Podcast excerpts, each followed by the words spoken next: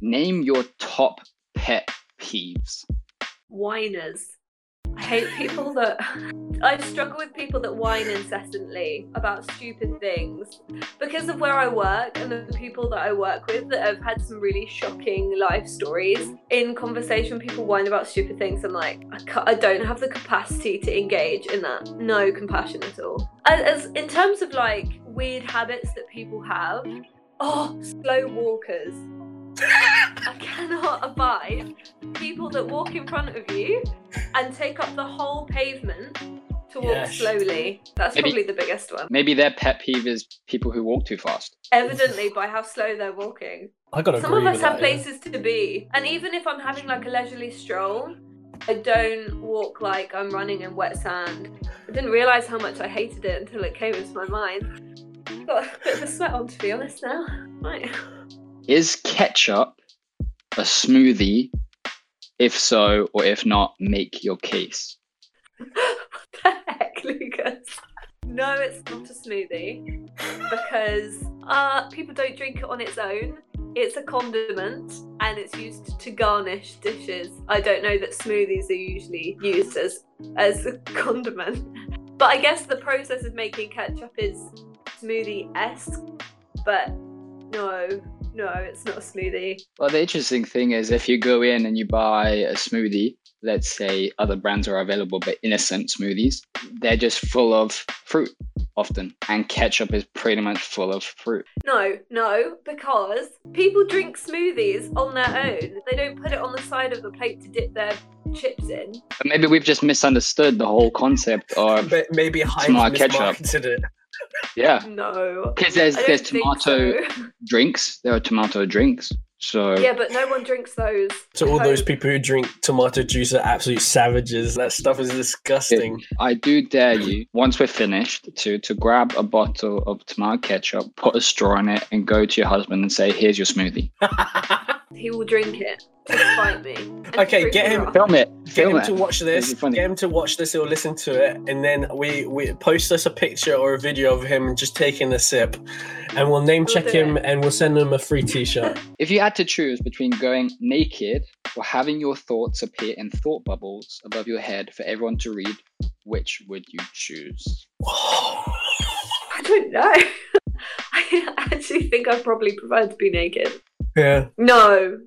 Yeah, I think I would. Yeah. For for some reason, being naked seems less invasive to me than having my thoughts appear above my head. You're just gonna be in a business interview, sitting there. You're either, you know, ass cheeks hanging out, mighty bush, tit in a breeze. I'm sorry for all our listeners, but yeah, and they're asking you questions. But that's the thing is, like, they've got to be naked as well, right? Uh, it is just you. well, then you've got to explain why you turn up naked. I'm sorry, but as soon as I put on clothes, they dissolve. On a podcast, and now yeah. I have to be naked everywhere. Otherwise, you can see my thoughts. I think or, I mean that's institutionalized. A, or like because if you if you, if you do go to an interview and you're sitting there and you you you know you're thinking oh this guy's an idiot they'll they will just read it they or if you lie they see that you're lying so I mean uh, yeah I'd I'd rather be naked. Norm the out.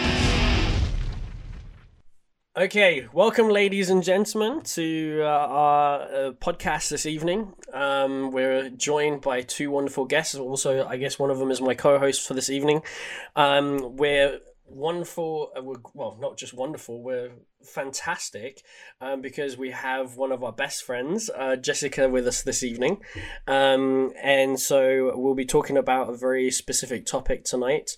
Um, but before we move into the topic and introducing ourselves, uh, we just want to invite all of you to subscribe to hashtag None the Wiser, uh, found on uh, YouTube, um, but also on Instagram with uh, None the Wiser podcast, every single word spaced with an underscore. And uh, for those of you who are hardcore, we're actually planning on getting some merchandise. So if you guys are interested in getting some kind of cappy or hoodie or t-shirt with uh, our logo on it to support us and everything that we we earn on these uh, purchases. We put back into the podcast to create more content for you guys. Um, so if you're interested in that uh, we'll be posting that on our instagram page soon. Some things that you can purchase and So yeah, let us know. Um, so yeah, like I said, Lucas is uh, is my co-host slash guest this evening, and we're joined with our long-term friend. How long have we known each other, Jess? Now it's like what seven, eight years. Yeah, about that. Yeah. Yeah. I mean, I mean, uh, okay. Well, I guess I I've known you for seven, eight years. How long have you known Lucas? Since 2013. Yeah. So you can't Really? know us seven and eight years. No, gosh, then only five years then. Oh yeah. yeah, since 2015. You know. But some friendships they just feel longer. You know, like you've known each other They It's before this time. life even started. Yeah. hmm So, And and where did you guys meet? Salt Lake City, Utah. Yep, Yeah. the very So, same. Fun times. I mean, you, you got because you guys were missionaries there. Um, you were serving in the same mission. Um, the were you guys the only two Europeans or Brits in the mission? There was Gabby, yeah. um, Gabby Latham, but I don't know of any others to be honest. There Okay. was an elder Perkis towards the end. Oh, But yeah, uh, yeah. yeah. So there were Europeans, there were some Italians and Germans. Yeah. Mm. But you were pretty much like top three Brits, and obviously you guys were the most popular, I assume. Yeah, especially Jess. Well, just as a sweetheart. That's why it's like she just uh, she has I don't know Wait, has a very and easy she's more. I just feel like she's more, uh, more, more outgoing. I usually just stood in the corner, and if anybody spoke to me, I would make jokes about how I knew Harry Styles, and then would crush people's dreams and say, "Actually, no, I don't." But they got all excited, you know. So. I did the same. I pretended that Emma Watson was my cousin for like a really long time. I actually don't think I corrected anyone, so sorry. Well, actually, our mum went is the first to time. our mum went to uh, school Oh, with yeah? uh, the mum of Emma Watson. Stop. Yeah, Yeah, serious. it's true. Wow. They're nuts. Yeah, I only found that out like a year and a half ago before COVID. So, yeah.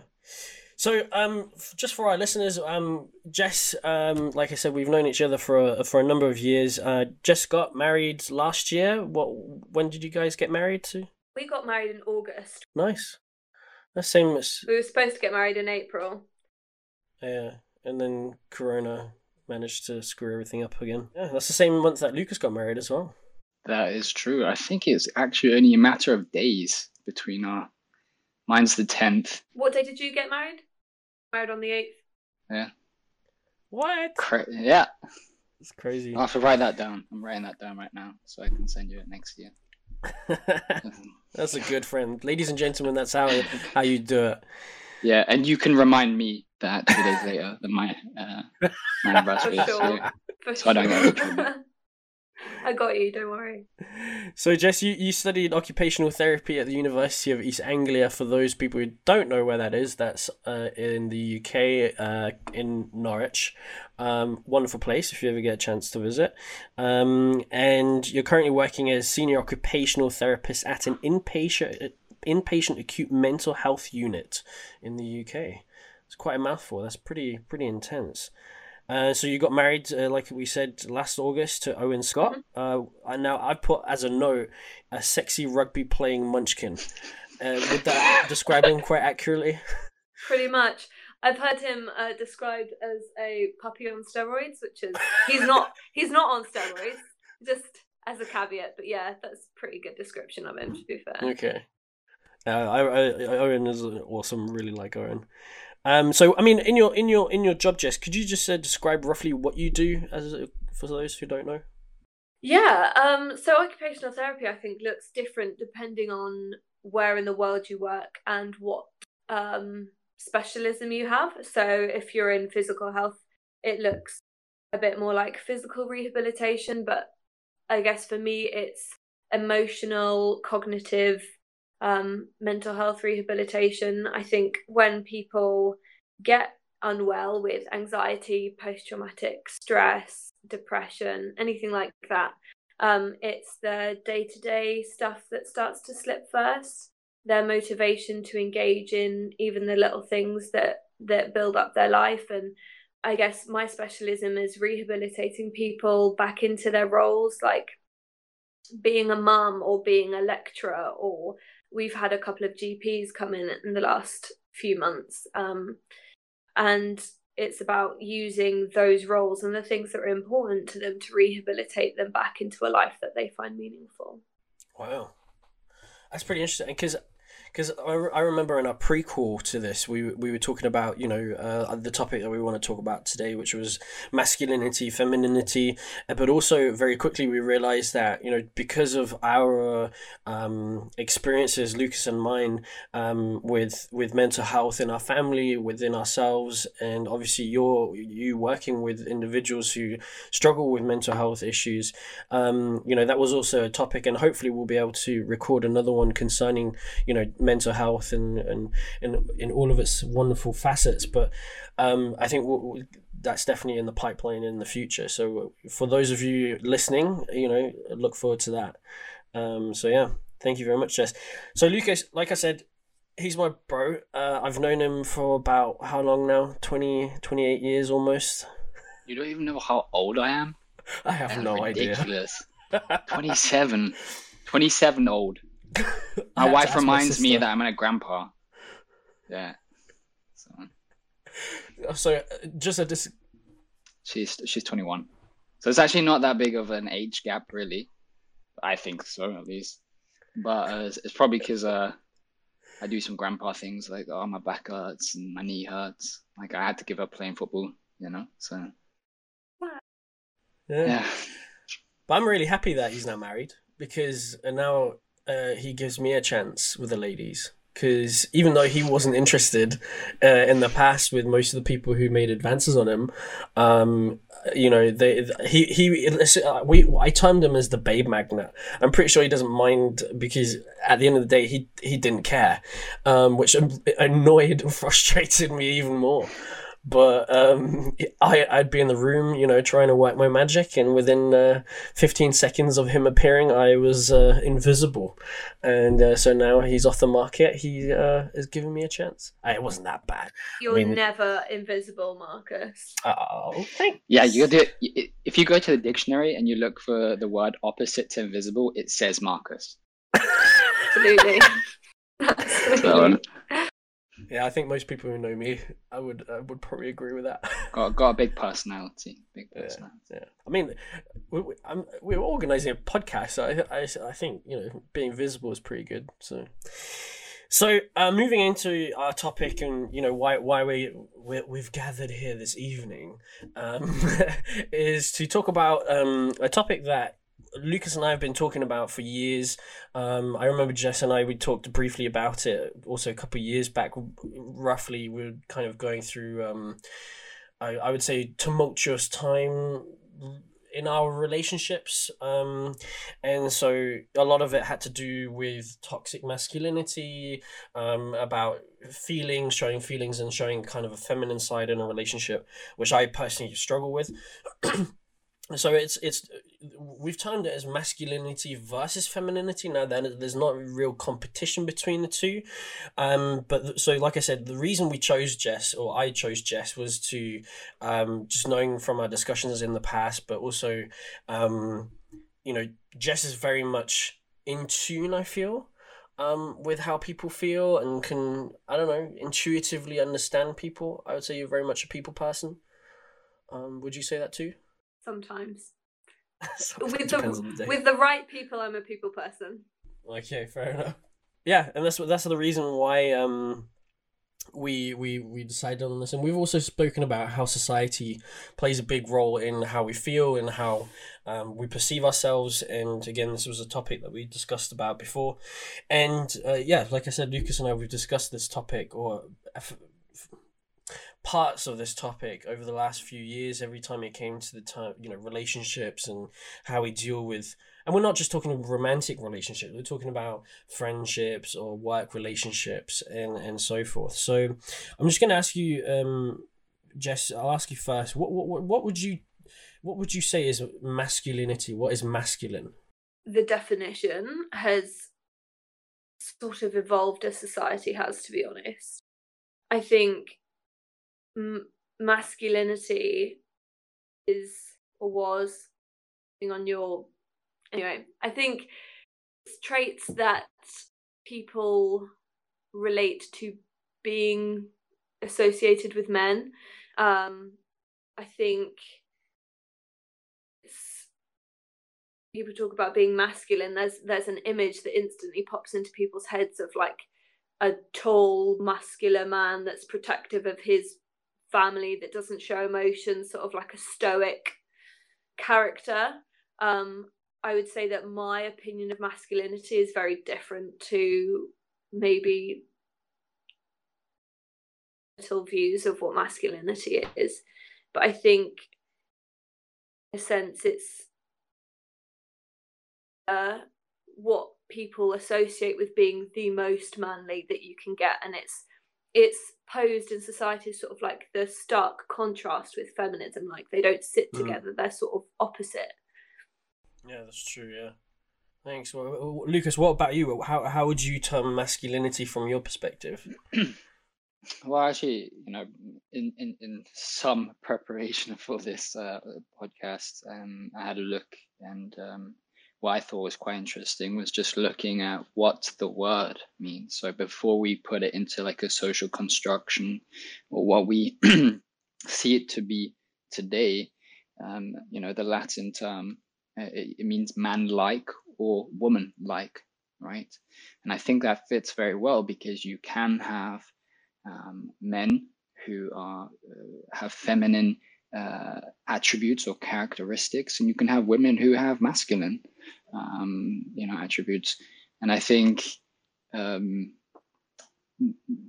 growing up, from for me, whenever I thought of a man, I always thought of Hercules. You know, as you said, just like the big muscles, strong, courageous, and so forth. I should have just uh, said me. Yeah. Oh yeah, that's your middle name. I forgot. Yeah, just kidding. um, but then when it came to um, like the you know femininity, I have to think of uh, um, Princess Peach.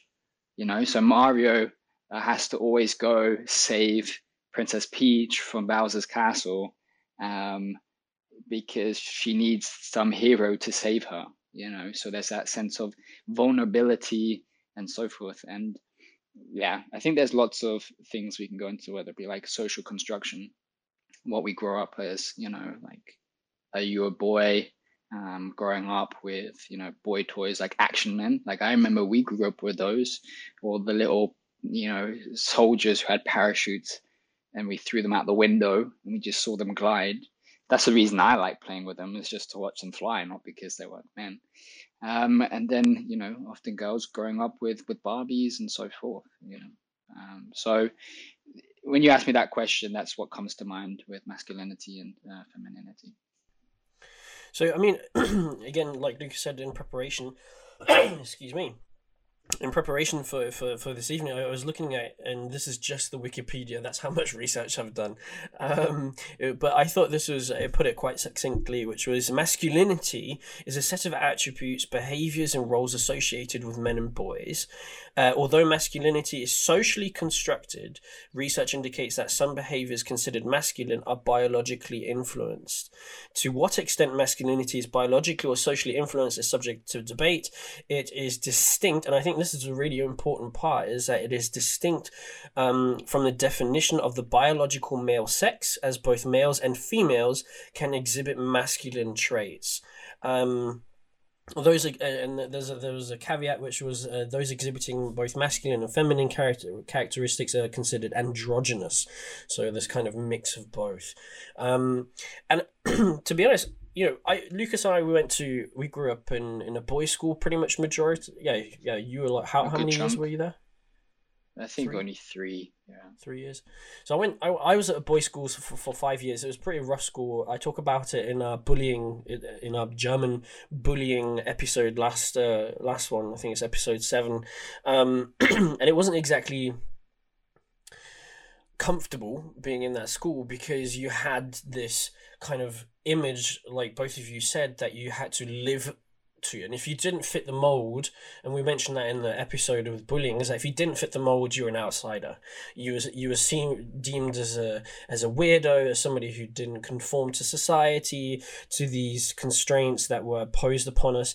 And now we Lucas and I, we I mean, I think even Jess, you know, we've all grown up in relatively similar um, family structures. I mean, there's a lot of similarities in what we've sort of eh, both experienced, and from that, we've we've kind of developed this uh, emotional aspect um, when it comes to friendships, relationships that I, I sometimes feel that other people don't have, um, and you know, I'm I'm happy to be wrong on that, but I remember my dad telling me that you know uh, he said, "Boy, be careful that you don't become too hard you know too hard in in in how you deal with your friends and especially with romantic relationships. And but that was exactly what i was taught at school. So my question to you jess is you know um based off you know what i just mentioned with the the whole school and growing up there um have you experienced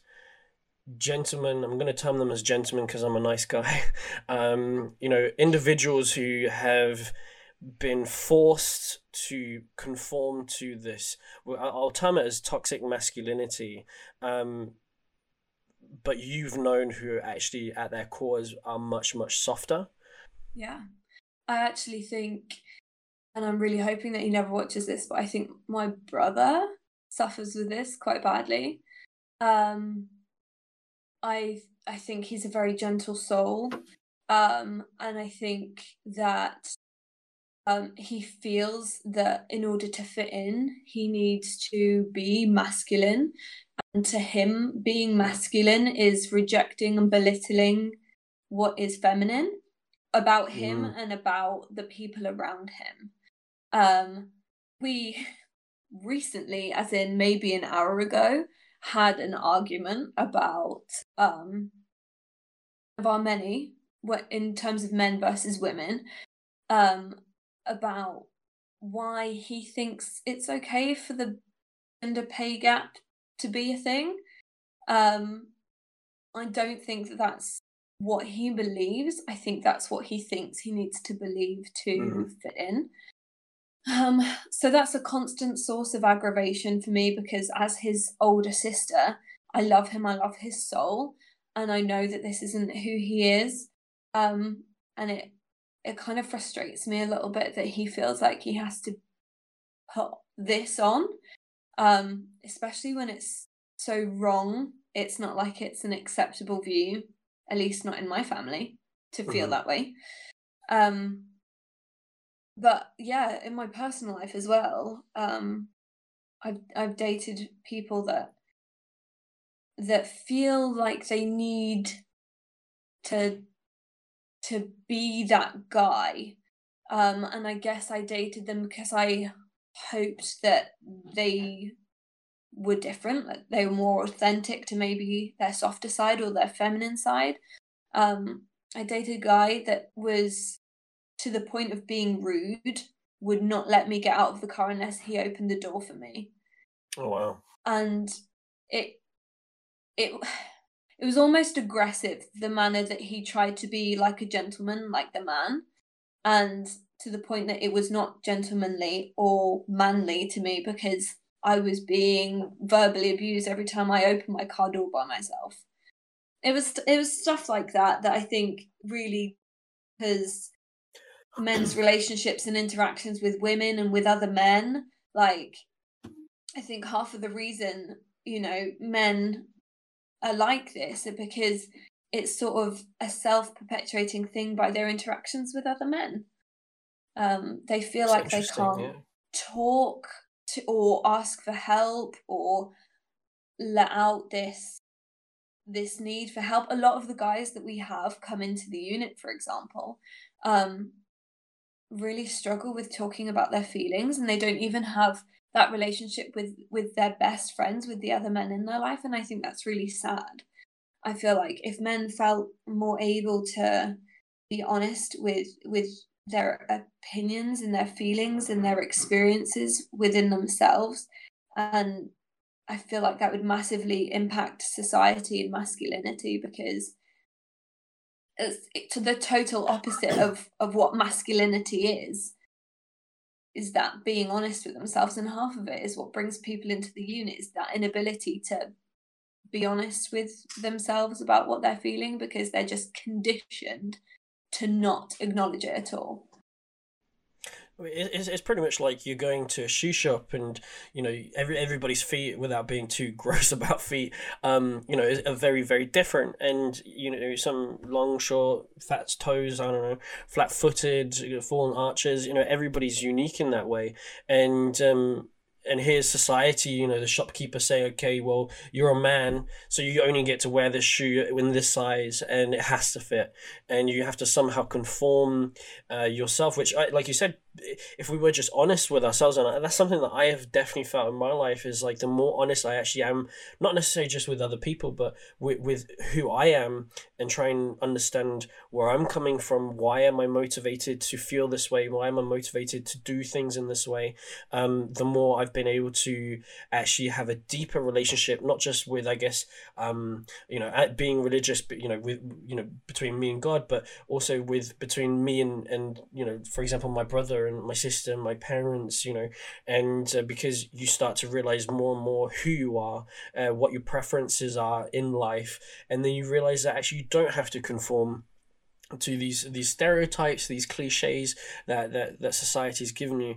Um, Lucas, I'm, I'm going to ask you because we've we've talked about this a lot lot a lot in the past. You know, how mm-hmm. how have you felt these constraints on you? um, yeah, we have spoken about it a lot, and and um, I think the hardest aspect for me has always been I have, you know, I am a man, I'm male, um, and I have a lot of masculine traits, but I also have a lot of feminine traits, right? And and I think that's that's uh, something that has to, to to be spoken about. Is like, well, what are those traits, right? And and I went through and I made a little list of let's say masculine traits, you know, people will often say, you know, physically strong, uh, mentally robust. You know, nothing gets you down. Uh, you're charismatic. You're confident. You're, you know, you're, you're just physically tough as well. Um, and uh, something Jess said, you, you know, you reject any feminine characteristic. You're not allowed to show because you have to have that divide. Um, you do man things, whether it's hunting, fishing, uh, so forth. Uh, you're a provider, um, and you have that kind of you have to be competitive, right? And on the other side, you have some feminine traits, and uh, just uh, for time's sake, you know, sensitivity, nurturing, and, and, and vulnerability, and and those are definitely traits that I've had in my life, and I've often, um, you know, worn on my sleeves. So going back to um, school time, you know, when I went to an all boys school, I just really didn't fit in, right? Because I think in, in an all boys school that that masculinity is like hyped up. It is like on like on steroids almost, right? Because you have no girls there, nothing. So it's always competition, fighting each other. And I remember um, that mum had met me in town and she had bought me a chicken um, sweet corn sandwich on white French baguette, you know, and I loved that. That was like one of my favorite things. And so I went back to school and I hadn't finished it and I was eating it. I was in the playground and then this kid just comes up to me and just slaps it out of my out of my hands, right? And my heart just broke because I was like, and and I shouted him and I said, "My mum bought me that." You know, and it was just a sandwich or whatever, but I had such an emotional attachment to that um, you know, I grabbed it and, and, threw it at him, and he had he had mayonnaise all over him.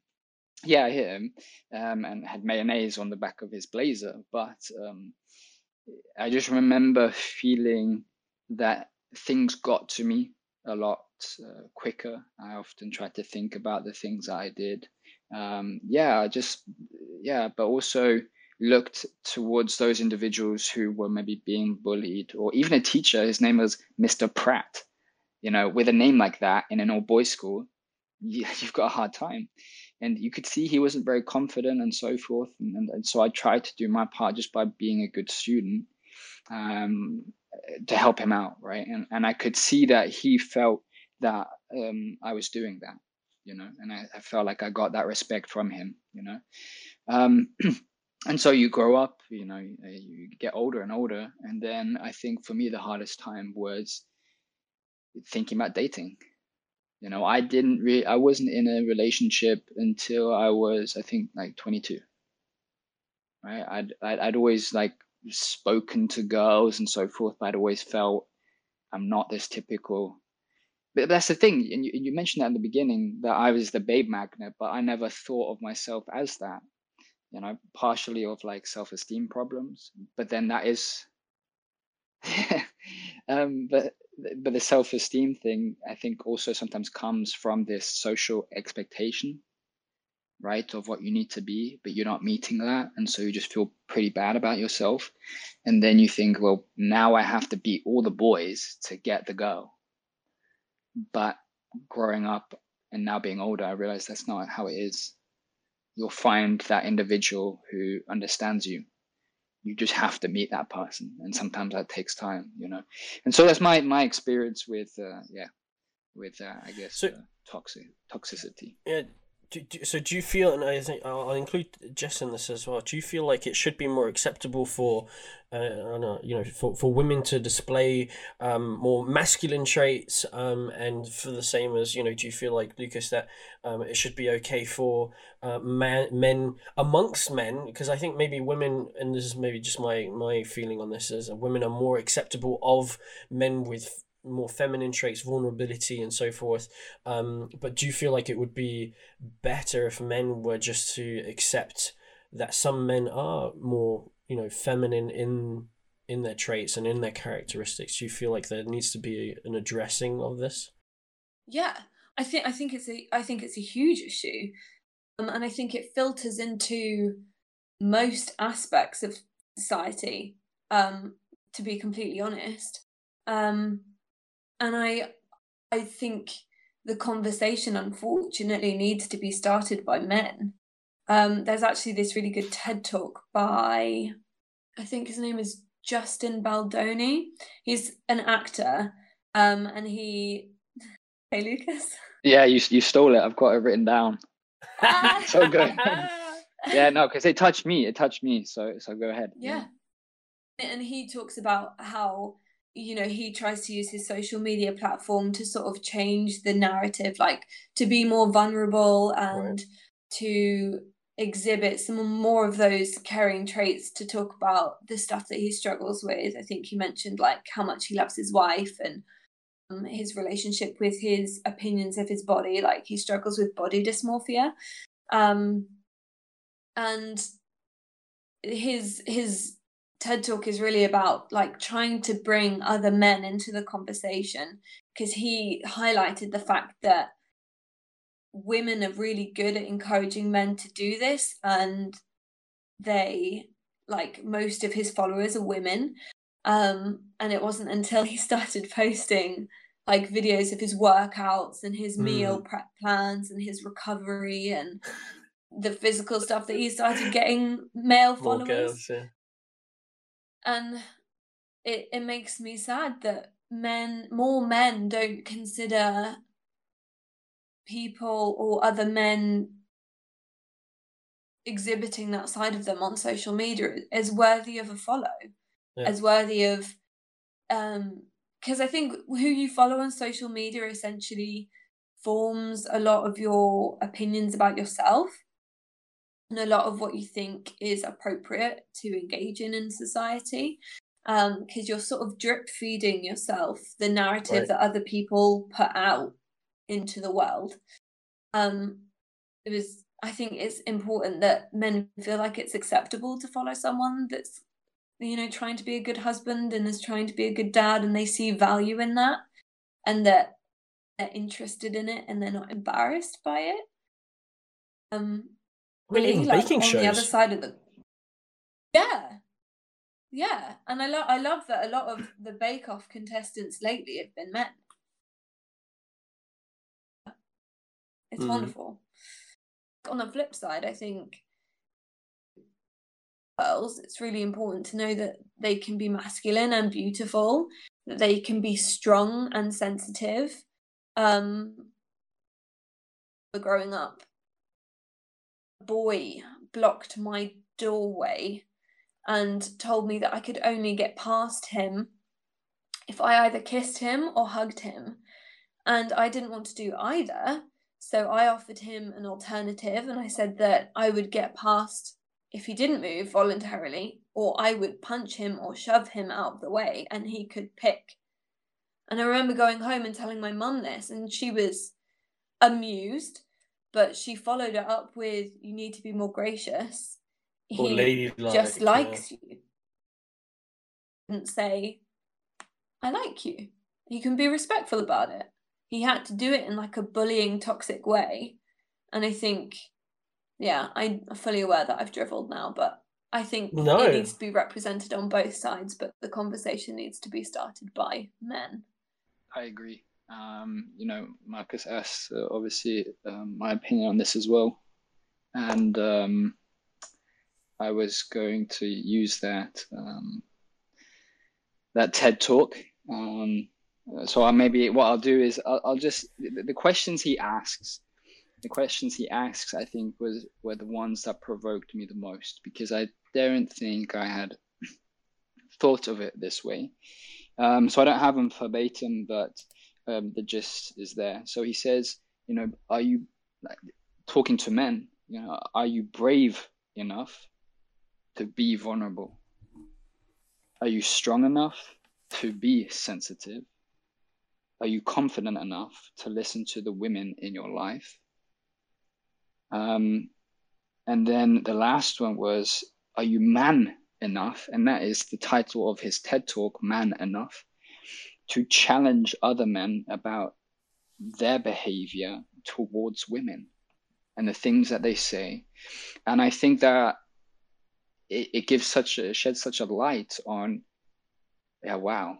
Like I think we maybe have misunderstood that these qualities that are meant to be, you know, masculine can be set in such good use that also allow the whole spectrum of males, Mm. right? And and their feeling. Um, and and I love that. Just you mentioned, you know, the femininity, and I think uh, we've mainly spoken about masculinity, but the essence of, um, and I think mainly because I don't know enough, um, and and I could do a better job at, at, at understanding that, um, but being strong, and I think. Um, in strong in, in all senses of the words um, and, and and there are some relationships I have to think of you know marriages where where the man um, and I, this is a personal belief where there's often one of the one of the partners is, is more masculine and the other one is a little bit more feminine and it jives very well. And when you're both masculine and you're bumping heads constantly it's it's, it's very difficult. It, it can work but you do bump heads um, but yeah, whether where the man is is, is, is more of the, the feminine type and, and, and the woman more of the masculine, it's like, hey, let's get things done and so forth. Um, I think that's really important. Thank you both of you for, for, for what you said because for me that's kind of helped me to realize that that you know okay for, for, for our listeners uh, for those of you who don't know lucas and i we used to live together. We lived together for three years here in germany. Um, lucas was studying economics here in frankfurt. I'm still living in the same apartment. And um, it was kind of funny at first you know it was two two bachelors. We had a 50 uh, 65 uh, inch uh, TV, flat screen tv uh, playstation 4 unlimited pizzas. Um, you know we could do whatever we wanted to pretty much. And um, but one thing is, is that Lucas and I were very different. You see, I, I'm I'm very much a more masculine individual, somebody who's uh, put a lot of emphasis on on physical um, strength and rugby and weightlifting and you know tough upper lip and you know just just uh, don't complain don't let anybody see necessarily that that you're weak or that you you, you know that you're suffering um, which you know discussed now is, is is is the worst thing that you can do um, is to hide this this suffering that you have as a man. And like you said, Lucas, we, we've mostly covered masculinity this evening. I told Jess this today. I said that to, to cover both of these topics in an hour um, plus intro outro is just is just not possible. And um, but I I just thought I wanted to say that you know often I would say that Lucas and his behavior, uh, and excuse my French, you know, was a bit of a pussy, and um, it was only really after talking to uh, I think it was my ex girlfriend, um, who you know I I apologized to Lucas because I I would usually say it with a bit of humor, but there was also this kind of sense of like, well, why can't you just suck it up? And I realized that that is the most toxic thing that I could probably do to another individual, let alone of, you know, gender, whatever, is he is feeling these emotions and these are real emotions. And instead of maybe giving him a hug, uh, what you know, you know, brother. I mean, we're not even strangers. We're not even just friends. We're brothers. Um, you know, just to give him a hug um, at the beginning was kind of tough. It, it, for me, it was almost verging on homophobic. Um, uh, sorry, homosexual.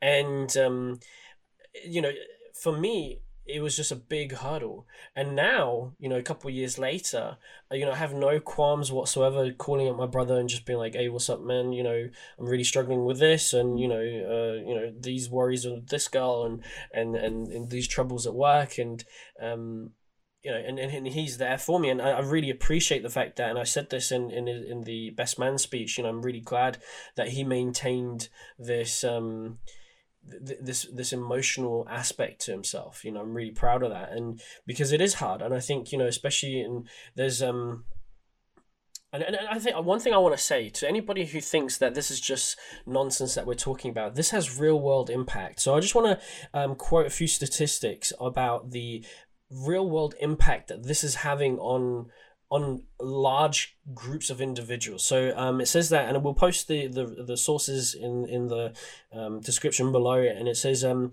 evidence points to the negative impact of hegemonic masculinity on men's health related behavior, uh, with American men making uh, 134.5 million fewer physician visits per year than women.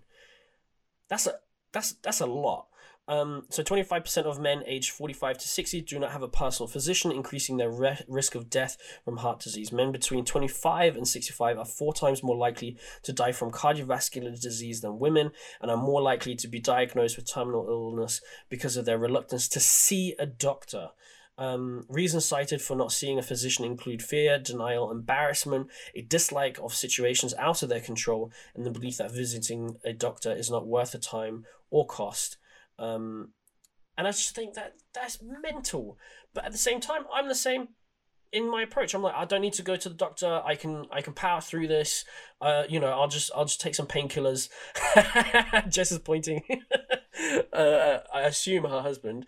Um, and, and and I think you know this has real real world consequences. So talking about this and making it more acceptable to be talked about is is really crucial. And um, before I know Lucas wants to uh, chime in here that, uh, but one thing I wanted to say, and I remember talking to Jess about this years ago, was um, when if a, if a lady if, if a girl wants to have a hug right if, if she needs some kind of physical um attention. Let me put it that way. We're not talking sexual. We're not talking about that. We're just you know just a hug, you know, affirmation, things like that. Then you, it's so common for girls to just go up to their girlfriend and get a hug, or for girls to hold hands in public. It's just more acceptable.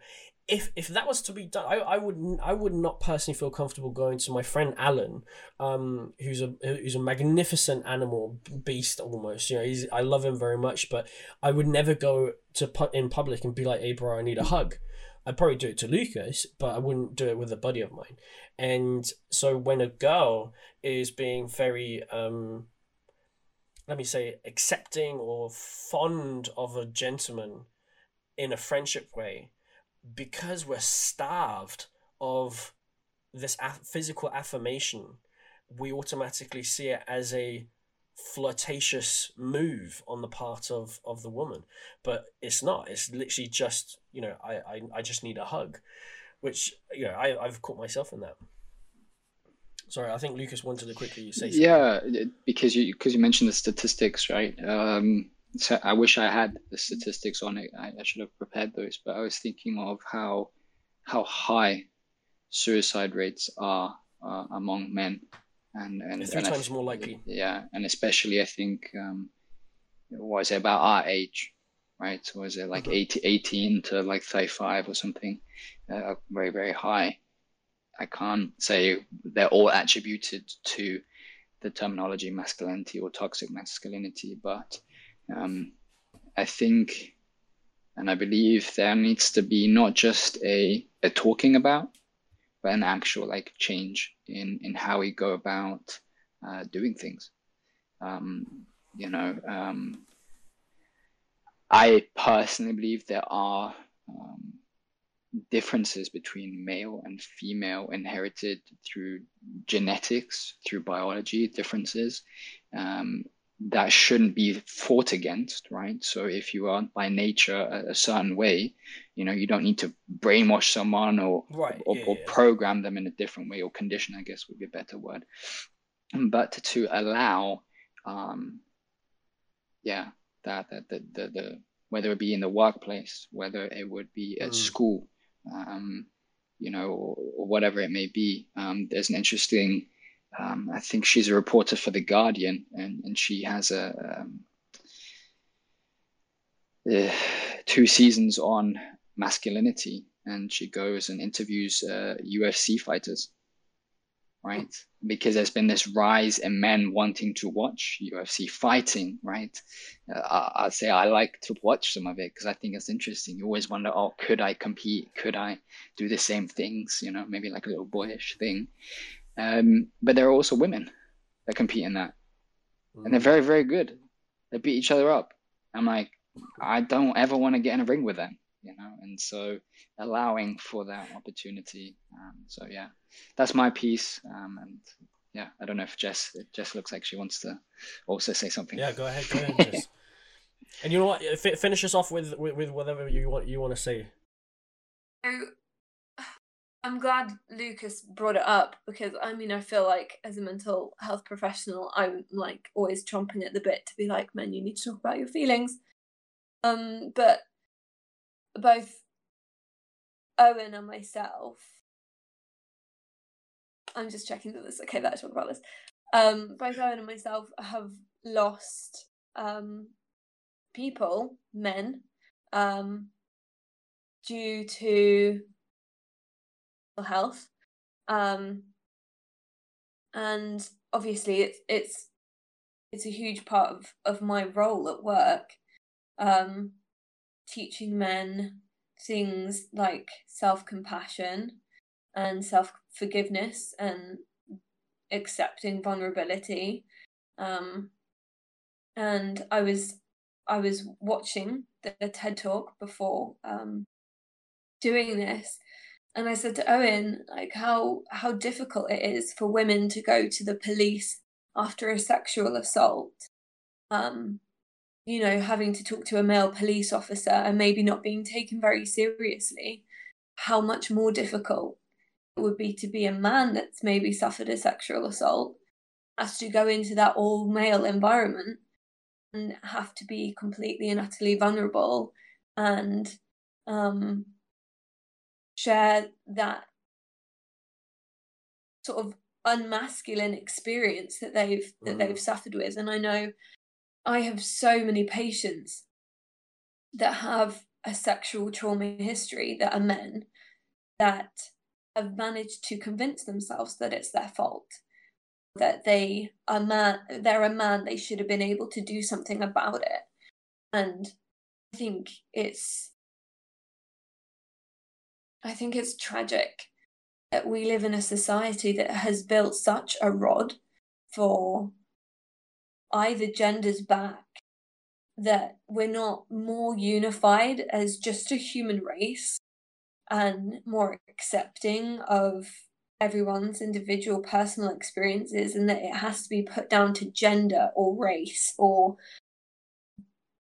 I don't know background like demographics. We can't just I guess it's a bigger conversation for another time but because I, I genuinely it breaks my heart when I'm sitting in a room in a therapy session with someone and it's and they're like 40 years old and it's the first time they have talked about the stuff that they've gone through because they feel like they've had to be strong this whole time and and I would argue that the first time they're being strong is in that therapy session talking about it.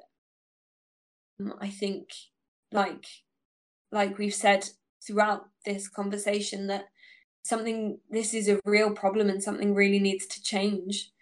Um, and we really need to normalize the conversation.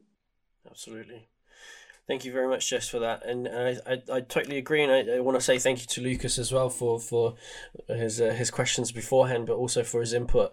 Um, and I just to all of our listeners now, uh, we we do see you know roughly you know uh, the gender split. We we we encourage you know we mostly have uh, female listeners who um, uh, who regularly listen. Um, but we want to encourage all the all the gents out there who are listening to this to to take it serious, to take this topic serious, and it's okay to to even cry at a Disney movie. It's totally a cry okay to cry in front of in front of another dude. You know, it it, it doesn't make you weak. And uh, and I, I've been there. I've I've you know now I have no problems necessarily crying in front of people. I think it's a very healthy thing. Um, you know, we're not talking about being a you know uh, like one of your pet peeves, uh, Jess, about being a whiner. Um, we're not talking about something like that. We're talking about serious emotions here, and we're talking about um, trying to maintain a healthy, um, uh, you know, mental health that is healthy. Um, so reach out to, to maybe a friend of yours uh, who you think may be struggling, or if you're struggling, uh, you know, contact us and we'll have a quick chat. And and uh, ladies, if you know of somebody um, in your family or friends uh, at work who is struggling with something like this, maybe just be patient with them. And maybe uh, you know have if you have that connection to them, talk to them about this. And uh, you know, hey, all you can do just send them a link to this podcast.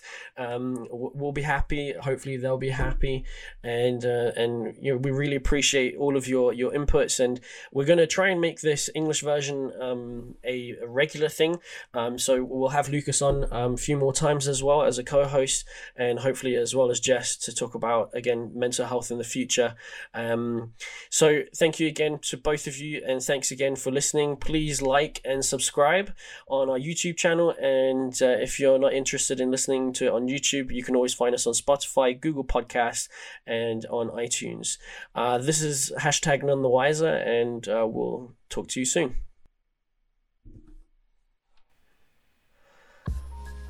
Welcome, ladies and gentlemen. oh, okay. I'll do that one again. Sorry, I lost it. okay.